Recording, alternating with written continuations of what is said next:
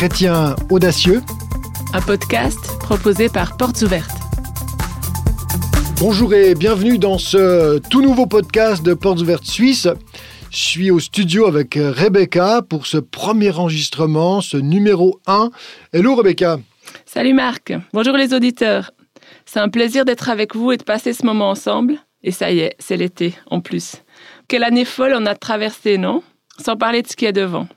Alors ce qu'on vous propose avec notre podcast, c'est de prendre une pause comme un moment de parenthèse pour réfléchir un peu. Et un petit message à l'intention de nos auditeurs. On espère avec Rebecca ici que vraiment là où vous êtes, vous gardez le cap, que vous allez bien et que vous apprécierez ces récits du terrain, ces plongées en eau profonde dans la Bible et les témoignages qui vont illustrer ces propos, témoignages de chrétiens persécutés qu'on va vous proposer.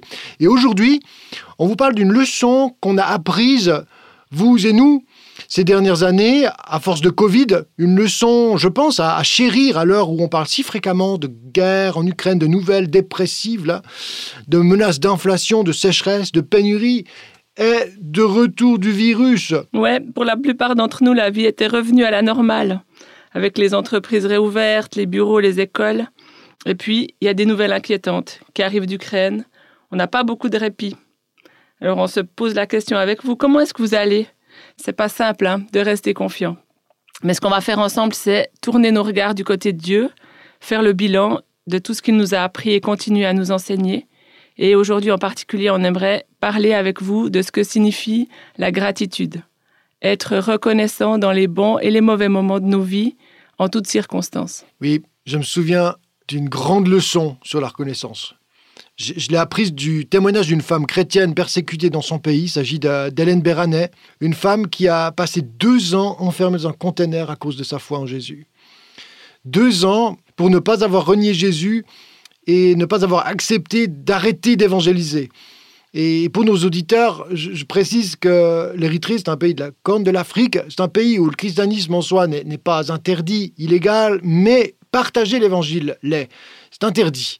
Et Hélène, elle ne pouvait pas s'en empêcher. C'était une chanteuse de gospel, une leader de louange, la guitare à la main. Un jour, assise sur les marches de l'église, elle, louait Dieu. C'était à l'extérieur, les autorités ont passé par là, ils l'ont embarquée et elle a vécu deux ans et demi dans un container. Vous savez, ces containers de transport maritime qu'on voit sur les immenses bateaux qui sillonnent le monde, ou bien à l'arrière des camions dans, toutes nos grandes villes. Eh bien, en, en Érythrée, ces containers sont utilisés pour y entasser 20 à 30 personnes sont des cellules de prison en plein désert. Donc ça veut dire que c'est des vrais cocos de minutes le jour et de vrais congélateurs la nuit. Et Hélène, c'est une femme très élégante. Comme les femmes de ce pays, grandes et lancées, belles, enfin, hommes et femmes sont beaux. Et lorsqu'elle entre dans une pièce, tout le monde la remarque. Aujourd'hui, eh si vous la rencontriez, vous vous aperceviez qu'elle cache les marques de son temps en prison. Elle cache ses épaules avec un, châle. Parce que pendant la journée, il faisait si chaud dans ces containers que si vous êtes le malheureux qui se trouve à l'extérieur du groupe, pressé contre le bord du container, alors votre peau, littéralement, flambe. C'est brûlant. Et les bras d'Hélène portent les marques de, de ces brûlures.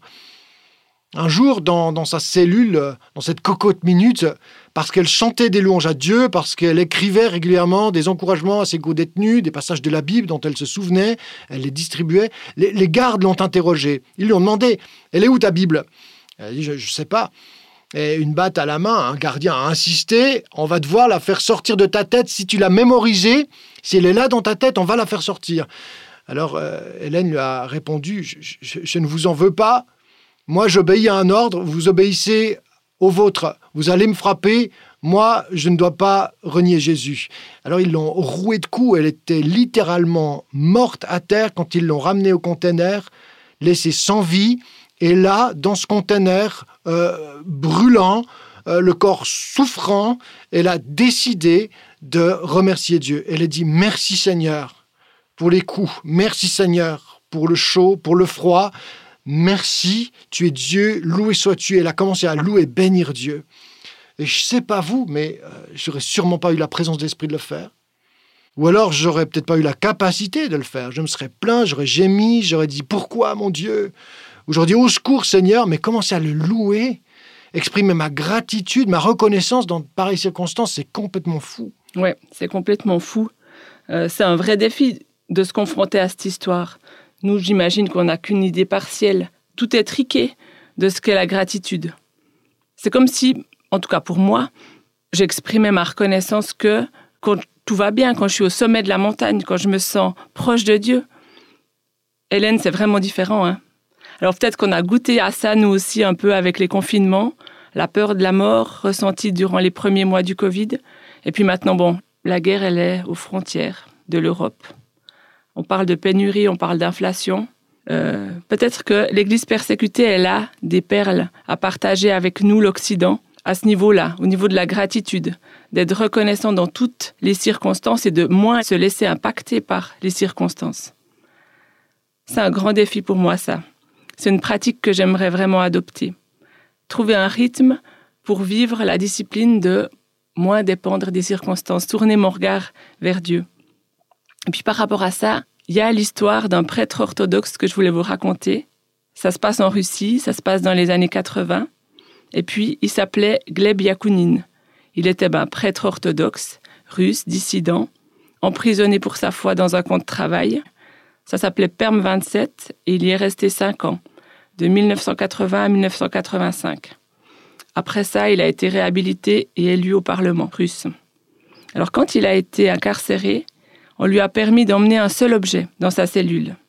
Et il a choisi un chapelet de prière. Et ce chapelet avait 33 perles, une pour chaque année de la vie du Christ.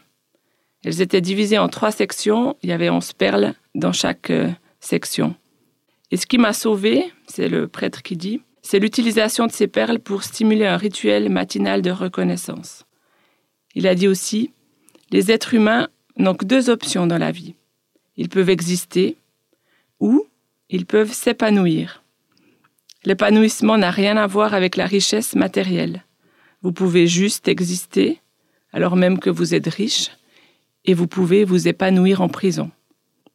La différence réside dans la discipline matinale de la gratitude. Yakunini pensait que chaque matin, on doit délibérément se mettre à remercier Dieu et que c'est la raison la plus profonde pour laquelle on a été créé en premier lieu. Il disait aussi, Vous ne pouvez prospérer sous la persécution que si votre attitude est semblable à celle de l'auteur du psaume 116-12. Dans ce texte, on peut lire, Comment pourrais-je rendre au Seigneur toute sa bonté envers moi? Selon Yakunin, nous sommes devenus pécheurs lorsque nous avons perdu notre attitude de reconnaissance envers Dieu. Ça, on le trouve dans Romains 1, 21. Bien qu'ils aient connu Dieu, ils ne lui ont pas donné la gloire qu'il méritait en tant que Dieu, et ne lui ont pas montré de reconnaissance. Waouh Être fidèle à Dieu, c'est tellement important. C'est un principe euh, biblique auquel on devrait prêter attention, mais selon toi, Rebecca, comment est-ce qu'on peut pratiquer la reconnaissance? Qu'est-ce que dit ce prêtre? Eh bien, lui, Yacounine, il avait une façon toute simple de le faire. Il utilisait son chapelet de prière qu'il séparait en trois fois onze perles. Alors, pour la première série de onze perles, Yakunin avait choisi d'énoncer à haute voix onze raisons pour lesquelles il était heureux d'être en vie, d'être dans un monde créé par Dieu en connexion avec lui. Et ensuite, il énumérait onze autres raisons pour lesquelles il était heureux que Jésus-Christ soit son Seigneur et son Sauveur. Et enfin, il listait onze défis à remettre entre les mains du Saint-Esprit, qui amènera irrésistiblement toute chose à un glorieux point culminant devant le trône de Dieu. Pour Yakunin, c'était ça, la Trinité en action. D'abord lever les yeux vers le Père, qui a fait toute chose, et prendre sa place d'être humain, dépendant de Dieu. Ensuite, regarder Jésus-Christ, sa force, ne pas s'en sortir avec sa volonté humaine, mais reconnaître son besoin d'être comme infusé de la puissance d'amour de Jésus. Et enfin, remettre sa vie, ses défis à l'Esprit Saint, qui accomplit la volonté de Dieu qui libère de la pression d'assumer la responsabilité des choses qu'on devrait laisser à Dieu. Si je t'ai bien écouté, Yakunin dit qu'on peut s'épanouir même en prison. On peut être riche, mais sans vraiment vivre, sans vraie satisfaction. On, attend à apprendre de lui et des chrétiens persécutés en, général. De bien des manières, il, nous montre comment rester attentif à Dieu, courageux et proche de Jésus. Yakunin est probablement un, exemple assez parfait de, de cette euh, Attachement à Jésus. La puissance de la reconnaissance. Ça, me rappelle un, vieux livre que ma belle-mère a relu récemment. la puissance de la louange. Elle l'a mis en pratique lorsqu'elle a dû déménager. Euh, dans son nouvel appartement, elle, avait euh, bien sûr un peu le sentiment de nostalgie en lien à la ferme qu'elle avait laissée. Elle avait dû quitter euh, sa, maison. Et puis, elle a décidé de devenir reconnaissante pour son nouveau logis. Elle s'est mise à louer Dieu pour ce nouveau lieu de vie. Et aujourd'hui, elle s'y plaît beaucoup. Alors moi, je crois qu'en effet, pour, pour tout, mais d'abord pour Dieu lui-même, juste Dieu, gratuitement, sans rien attendre en retour, juste, juste pour Dieu lui-même, seulement gratuitement, apprendre à nous émerveiller de lui et lui dire notre louange. C'est ce qui compte, c'est que nous soyons vraiment reconnaissants, aujourd'hui et demain, quoi qu'il arrive, quoi qu'il nous en coûte, pour toujours offrir à Dieu notre, notre amour. On essaie de faire ça alors? Oui, je crois qu'on va s'y essayer. Allez, merci d'avoir écouté Chrétien Audacieux, le podcast de Portes Ouvertes Suisse. On espère que les témoignages et les leçons de vie de l'Église persécutée vous aideront à suivre Jésus, quel qu'en soit le prix, et à être vous aussi des chrétiens remplis d'audace et de foi. Pour en savoir plus, rendez-vous sur euh, www.portesouvertes.ch. À bientôt pour de nouveaux podcasts de Portes Ouvertes. À bientôt, au revoir.